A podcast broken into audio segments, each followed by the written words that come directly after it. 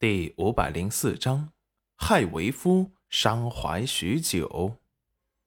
裴元君立即追了上来，控制住他的脑袋，在他的耳边轻轻的吐着热气。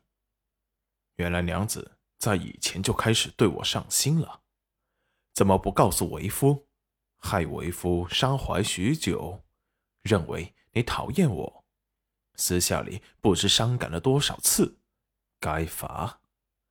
说完，咬住了他的耳垂。戚云染浑身一僵，羞愤地推开了裴元君。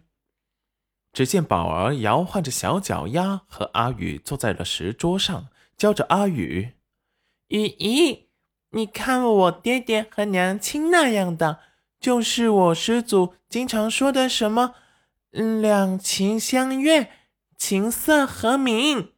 以后啊，你要找相公。”就要找一个喜欢你的，可千万别找不喜欢你的。你看看我娘他们多幸福啊！最重要的是，他们有宝儿，就更幸福了。阿宇听着他头头是道，只感觉心都被他萌化了，然后又饶有兴致的问道：“那你师祖还说过什么话呀？”宝儿摇头晃脑的说道。不求大富大贵，只求一生能有个知音人。阿宇扑哧一笑，半晌看着宝儿愤怒的看着他，立即收敛了笑意。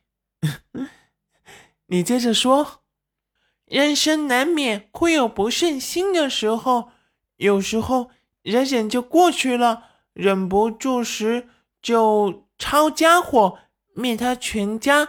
祝他九族，看他如何嚣张！宝儿，你是怎么用那么严肃的神情说出这番话的？看起来奶凶奶凶的，还像那么回事。宝儿冷眼的看了他一眼，雨姨，你不懂，这个叫气场。师祖说的。输人不输阵，气场绝对不能输。宝儿，你怎么这么可爱？我想把你偷回我家去藏起来。宝儿一本正经的看着他，说道：“根据楼曲国律法第二百一十五条规定，拐卖或者偷孩子是犯法的，轻则吃牢饭。”重处以极刑。阿宇的笑容僵在了脸上。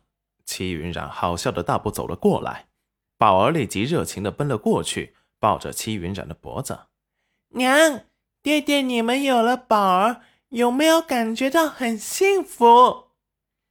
齐云染温和一笑：“哼，当然是非常幸福。”小宝儿眉开眼笑，立即对着阿宇说道。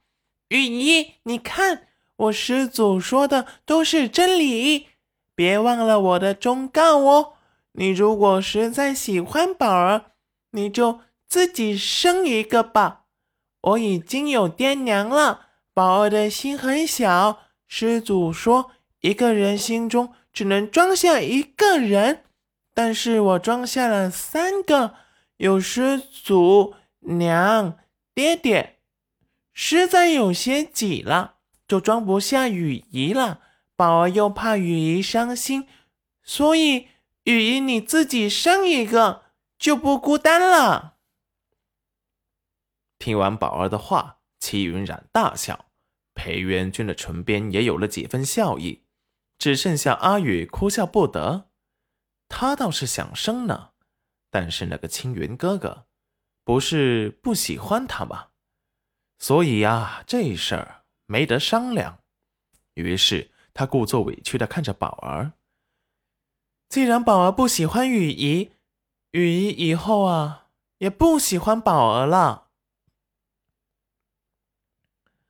宝儿看着他有些可怜，眼神一转，立即对着裴元君说道：“爹爹，雨姨实在太可怜了，不然你给她选个相公陪她吧。”裴元君有些惊讶，那宝儿认为谁和阿雨姑娘般配呢？